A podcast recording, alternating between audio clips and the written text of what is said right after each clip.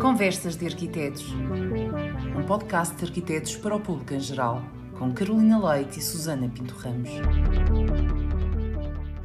Hoje vamos estar à conversa sobre o percurso associativo dos arquitetos portugueses com a arquiteta Cláudia Antunes e com a doutora Ana Isabel Ribeiro, historiadora e autora do livro Arquitetos Portugueses, 90 anos de vida associativa, 1863-1953. Cláudia, Ana, a Ordem celebrou em 2018 20 anos de existência. No entanto, continua a ser considerada uma ordem jovem e que tem ainda muito caminho pela frente para se assumir e implementar na sociedade. No ano passado, foram curadoras de uma exposição que pretendeu retratar a luta pelo reconhecimento e valorização da profissão de arquiteto desde o século XV até o século XIX. Ana, conta-nos como tudo começou. Olá a todas e antes de começar gostava de agradecer eh, o convite e o desafio que me lançaram de estar a dialogar com três arquitetas sobre a sua própria história, que começa nos finais eh, do século XIX.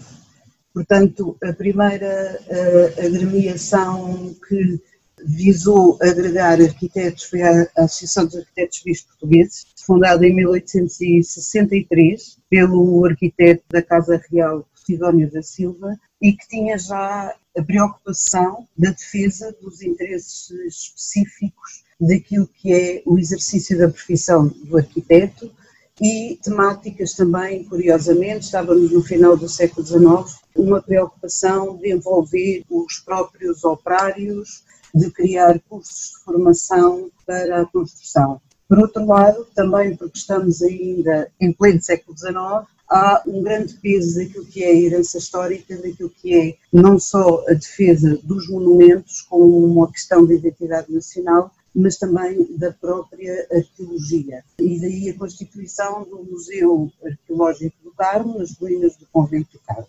Esta é uma primeira associação que se constitui, que acaba por ter proteção régia e passará a chamar-se Real Associação dos Arquitetos Arqueólogos Portugueses, o que implicou também uma alteração estatutária em que arquitetos e arqueólogos discutiam conjuntamente todos os aspectos que tinham que ver cada vez menos com a questão da prática da arquitetura, mas mais com a defesa dos próprios monumentos e dos registros arquitetónicos do passado.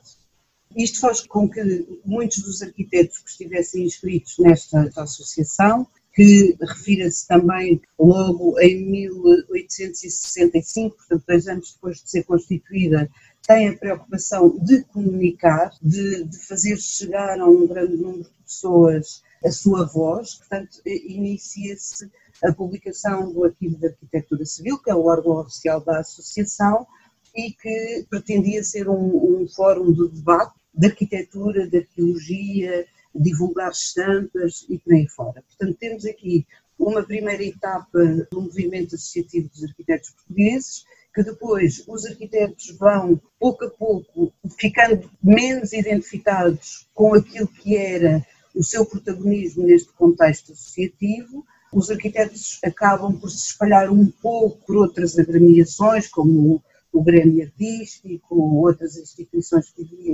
ligavam os artistas, e ainda no século XIX, portanto em 1898, que também, por, muito por inspiração francesa, Miguel Ventura Terra, Adães Bermudes e Álvaro Machado, a partir exatamente do Grêmio Artístico, começam a contactar os seus colegas arquitetos para a constituição da Sociedade dos Arquitetos Portugueses, que acabaria por ser fundada em, e vir os seus estatutos aprovados em 1902. Propriamente a estrutura de que é herdeira a atual ordem dos arquitetos em Portugal é exatamente a Sociedade dos Arquitetos Portugueses, fundada em 1902. Esta é uma associação que, desde o início, ela surge já de uma consciência profissional diferente, também, como já referi, por influência francesa, cujas agremiações profissionais, até a nível regional, eram bastante desenvolvidas desde a segunda metade do século XIX, é o início do século XX, em que os profissionais sentem de facto a necessidade de criar normas de controle e de dignificação da sua própria profissão. E, portanto, surge um lema que ainda hoje é atual, que é o seguinte: a arquitetura é da exclusiva atribuição dos arquitetos. E, portanto, isto é dito logo no primeiro anuário que é publicado pela Sociedade dos Arquitetos, e vejam que há aqui novamente uma preocupação que será comum a todas as formas associativas que partem desta. Todas elas irão ter os seus órgãos de informação próprios, uns com maior duração do que outros mas é dentro do contexto desta Sociedade dos Arquitetos, como dizia, que é aprovada a primeira tabela de honorários dos arquitetos portugueses, é proposta a primeira reforma de fundo do curso de arquitetura, é iniciada uma reivindicação que tem que ver com a presença dos arquitetos nos quadros do Estado e é também regulamentada dois aspectos que ainda hoje são fundamentais, que é a questão dos concursos públicos e a questão do uso indevido do título dos arquitetos. Em termos organizativos, era uma estrutura muito simples, tinha a sua direção, a mesa da Assembleia Geral e poderia haver delegações. Daí surge aquilo que é o embrião de uma estrutura dos arquitetos a norte, que seria a delegação norte da Sociedade dos Arquitetos Portugueses. Coisas não correram muito bem, não há grande receptividade a norte de criar uma estrutura com uma dependência total e absoluta daquilo que era a Sociedade dos Arquitetos, sediada em Lisboa. E como era a relação com os membros? O envolvimento dos sócios é, de início tem alguma expressão, há realmente ambição de fazer muitas coisas com os associados, exposições, colóquios, excursões associativas a monumentos históricos, porque a questão dos monumentos continua ainda muito presente no arranque dos trabalhos da Sociedade dos Arquitetos, mas vai havendo, digamos assim, um divórcio entre os arquitetos e aquilo que é a sua estrutura representativa também não há grande, digamos assim, grande estratégia, digamos, para voltar a chamar os sócios para junto do seu organismo representativo de classe. É em 1933 que se dá aí uma grande viragem e a Sociedade dos Arquitetos Portugueses, por força da lei, e é uma lei que decorre da própria Constituição do Estado Novo, e, portanto, todas as organizações profissionais quer do domínio económico, quer, de, quer as profissões livres, são obrigadas a transformarem-se em sindicatos sob pena de perderem a sua representação. Portanto, todas as associações com mais de 100 associados eram obrigadas a constituir esses sindicatos. Ora, o que é que acontece? Há algumas hesitações iniciais, porque é muito clara a obrigatoriedade da dependência dos sindicatos daquilo que era a política vigente. Para mais, por exemplo, o presidente do sindicato tinha que ter assento na Câmara Corporativa. Câmara Corporativa é essa que era um órgão quase de representação nacional, porque tinha representantes de organismos de natureza económica, cultural, social, sindical, assistencial, para aí fora. E, portanto, há aqui, desde logo, uma vinculação àquilo que era o governo da altura. Passava também, mais um exemplo, havia eleições no sindicato, mas era o Instituto das Corporações que validava essa eleição. E há casos em que há nomes que, por razões obviamente políticas, que não podem assumir as suas funções. Portanto, há aqui uma ingerência clara, não estou a falar da própria expressão da arquitetura, estamos aqui a centrar-nos unicamente naquilo que são as estruturas representativas dos arquitetos, não é a prática da arquitetura. À semelhança também das organizações anteriores, o sindicato também vai criar a sua revista de, curta duração, vai de 1988 a 1942. Depois, há várias, eh, de facto, diferenças. Isto é um percurso, o sindicato forma-se em 33, formalmente termina em 1978, com a constituição da Associação dos Arquitetos Portugueses, onde há aqui variantes da postura dos associados perante o seu sindicato e da postura do sindicato perante os seus associados e é a partir do final dos anos 40 que as questões mudam. É interessante que há referências à consciência disso, arquitetos como o Cotinelli Telmo, como o Pardal Monteiro, por exemplo, que estavam nas direções associativas, têm consciência que, que falam dos arquitetos que não se aproximam do sindicato, mas se reúnem nos seus ateliês. Aliás, há uma expressão do Cotinelli Telmo muito interessante que é essa legião de sombras. Portanto, há aqui uma noção clara de que eh, se discute o papel do arquiteto, o exercício da profissão do arquiteto, mas fora do sindicato. Esta situação começa a mudar de forma mais clara a partir de 1948, que é quando se realiza o primeiro Congresso Nacional de Arquitetura, que é realmente um momento de clivagem muito grande. É o primeiro Congresso dos Arquitetos Portugueses em 1948 embora tivesse havido tentativas anteriores nos anos 20, anos 30, mas não passaram disso mesmo, foram tentativas, e o Congresso de 48 é muito importante, não só por aquilo que representa de congregar arquitetos de norte a sul do país, por um lado, e por outro lado, apesar de ser em contexto de regime e ser um congresso patrocinado pelo governo, ser um congresso que surge no âmbito de uma exposição das obras públicas realizada no Instituto Superior Técnico, também em homenagem ao Eduardo Pacheco, que tinha morrido há pouco tempo. Os arquitetos conseguem ou expor as suas preocupações com uma liberdade diferente. Portanto, o que eu dizia há pouco de, dessa legião de sombras, é, essas sombras organizaram-se a norte no ODAM, que era a organização do, dos arquitetos modernos, a Sul organizaram-se no ICAT, que tinha um grande protagonista, Carlos do Amaral, entretanto era proprietário também da revista Arquitetura, que era aí sim também um fórum de debate e de divulgação das novas tendências internacionais de arquitetura, nomeadamente publicando a Carta de Atenas, por exemplo, e publicando projetos de arquitetura moderna, que a revista do sindicato, quando fez, havia ali um compromisso também claro em alguns projetos publicados com aquilo que era arquitetura de regime, digamos assim.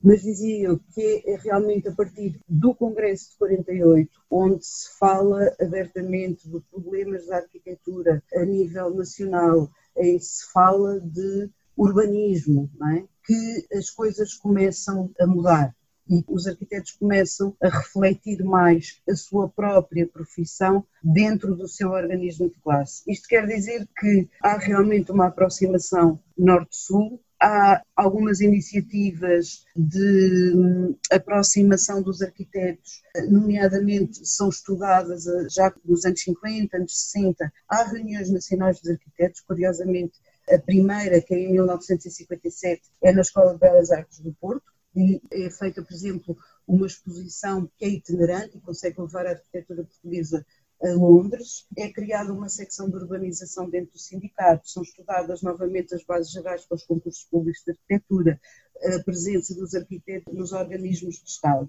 É evidente que não é o primeiro congresso não tem reflexos imediatos, mas pelas pessoas que conseguem congregar e chamar à própria direção do sindicato, as coisas de facto mudam, mudam a partir dos anos 50, se começa a fazer discussões que refletem a profissão e que no fundo há uma deslocação daquilo que se passava dentro dos próprios ateliês para o interior do sindicato. E aí a relação norte-sul flui também de uma forma bastante mais harmoniosa. O que, de alguma maneira, também não foi, nunca foi muito fluido, como já referi, a criação da delegação, mas depois com a passagem a Sindicato Nacional é definido e é previsto por lei, estatutariamente, a questão da possibilidade de criação de secções distritais, sendo que essas secções poderiam ser criadas no distrito onde residissem pelo menos 20 arquitetos. Mas a única eh, secção distrital que foi criada foi realmente a secção regional norte. Também não foi linear a sua criação, mas foi criada e, de facto, a partir também do Congresso de 48, houve uma maior coesão entre essa divisão norte-sul e isso deu lindo, nomeadamente, por exemplo, em 1961, através do Inquérito à Arquitetura Regional Portuguesa, onde foram criadas equipas com um arquiteto sénior e três mais jovens, que percorreram o país de norte a sul, sob coordenação geral de, de Queiro do Amaral. Esse inquérito à arquitetura regional portuguesa foi também um fator de união dos arquitetos, irá ter reflexo na sua prática profissional, mas foi também já um virado foco da atenção dos arquitetos. Se nós formos ver desde a Sociedade dos Arquitetos ao sindicato, passando à Associação dos Arquitetos Portugueses, passando à Ordem, a complexidade da própria estrutura associativa é cada vez maior. E, de facto, isso depois tem influência na disponibilidade das pessoas para ocuparem também essas funções e todas essas secções e conselhos que vão existindo. Mas, de facto, há aqui uma diferença que eu gostaria de frisar, é que a secção distrital uh, norte, ao contrário daquilo que tinha sido a delegação norte da Sociedade dos Arquitetos Portugueses, já tem uma autonomia diferente. Formalmente, a extinção do sindicato só vai ter lugar em 1978, que também terá, logo no ano seguinte à sua formação, terá em 1979 o seu primeiro congresso no Porto. E acho que isso é interessante. A associação também pouco depois começa, e vejam que há aqui constantes, não é? Acaba por criar também uma publicação própria, o Jornal Arquitetos, mas enfim, agora há, outra, há uma multiplicidade de formas de comunicar.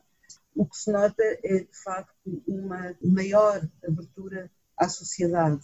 Há mais exposições, há já um envolvimento de empresas privadas, por exemplo, para a premiação da arquitetura. Eram muito poucos os prémios de arquitetura. Em Lisboa havia o Prémio Valmor e o Prémio Municipal de Arquitetura, mas não havia mais nada. Portanto, começa-se a falar de arquitetura. Por exemplo, a Operação Sal foi fundamental para que isso acontecesse, para que se entendesse o que é afinal isto do arquiteto, qual é o contributo que o arquiteto pode dar, embora isto já venha de trás, não começa aqui.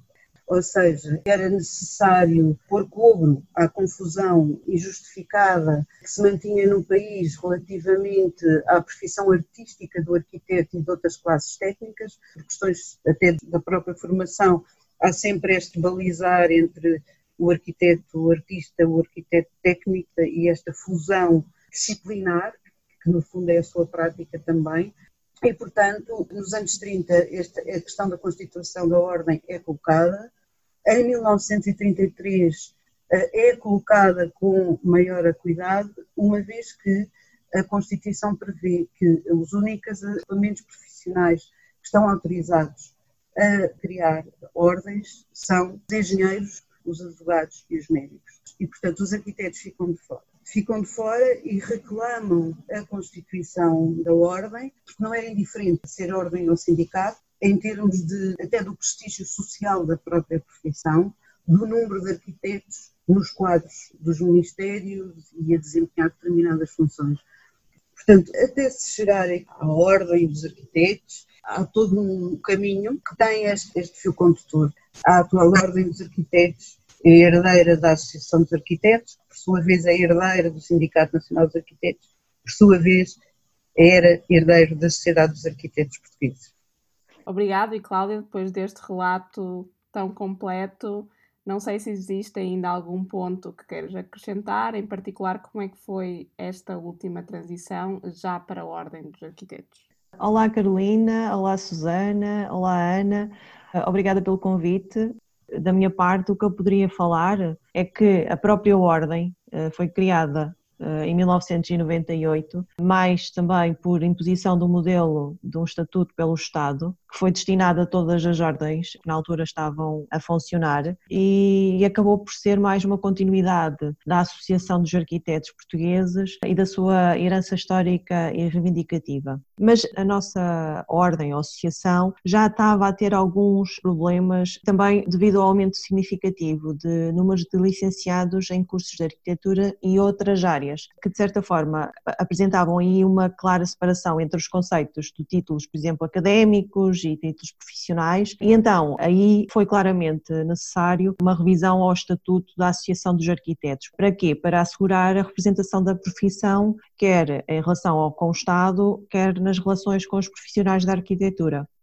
E em que pontos incidiu essa revisão? Principalmente clarificação de regras sobre o processo disciplinar, criação de certificados e outros títulos de domínios da arquitetura, a redefinição de regras deontológicas profissionais de acordo com os princípios estabelecidos do Código da Ética do Conselho dos Arquitetos da Europa, que acabaram por também recorrer muito a essa fonte. Depois também promover essencialmente a integração dos arquitetos em todos os serviços de administração central, regional e local, houve uma conquista ao longo do tempo desse reconhecimento, desse trabalho eh, do profissional, do, do arquiteto até a atual Ordem dos Arquitetos, não é? Há uma, uma constante busca de reconhecimento, de presença na sociedade da nossa classe. E por último, acho que era interessante falarmos um bocadinho do que foi a exposição de celebração dos 20 anos da Ordem dos Arquitetos.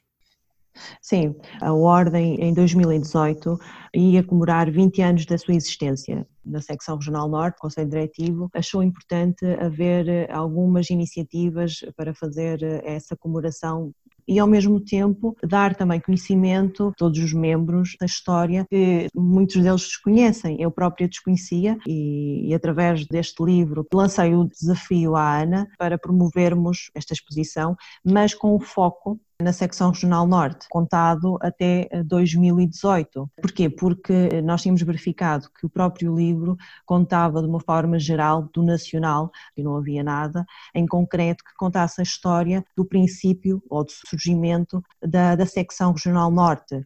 Acho que era fundamental fazer essa recolha, essa organização, é assim, a ordem ganhava com isso, nós todos ganhávamos com isso, nós arquitetos todos, porque há, há muita história que aqui está, que uh, colegas de há muitos anos atrás queriam conquistar, queriam implementar e não conseguiram, e só muito mais tarde é que isso foi realizado. E até hoje em dia, a criação das sete secções, a necessidade da presença da ordem em todos nós, não é? Isso foi uma conquista isto não é um trabalho, aliás, não é uma preocupação de agora, é uma preocupação e foi uma preocupação de, de outros tempos. Nada, nada vem eh, sem essa dificuldade.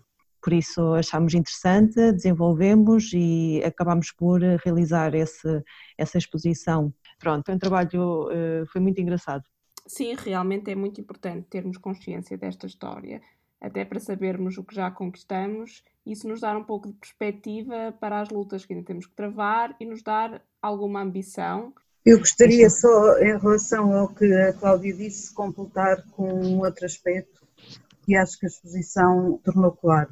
Para já que quando há um cruzamento disciplinar, o resultado é mais enriquecido, Neste caso, eu também aprendi muita coisa que não sabia, sobretudo da parte mais contemporânea da história associativa, mas para mim aquilo que, que é fundamental e que gostaria de salientar é, é nestes momentos que se percebe que é determinante cuidar da documentação e ter, de facto, um arquivo. Não é saudosismo, é, é memória acessível e organizada, porque no presente não se projeta futuro sem o passado. Este foi mais um Conversas de Arquitetos. Obrigada e até ao próximo episódio.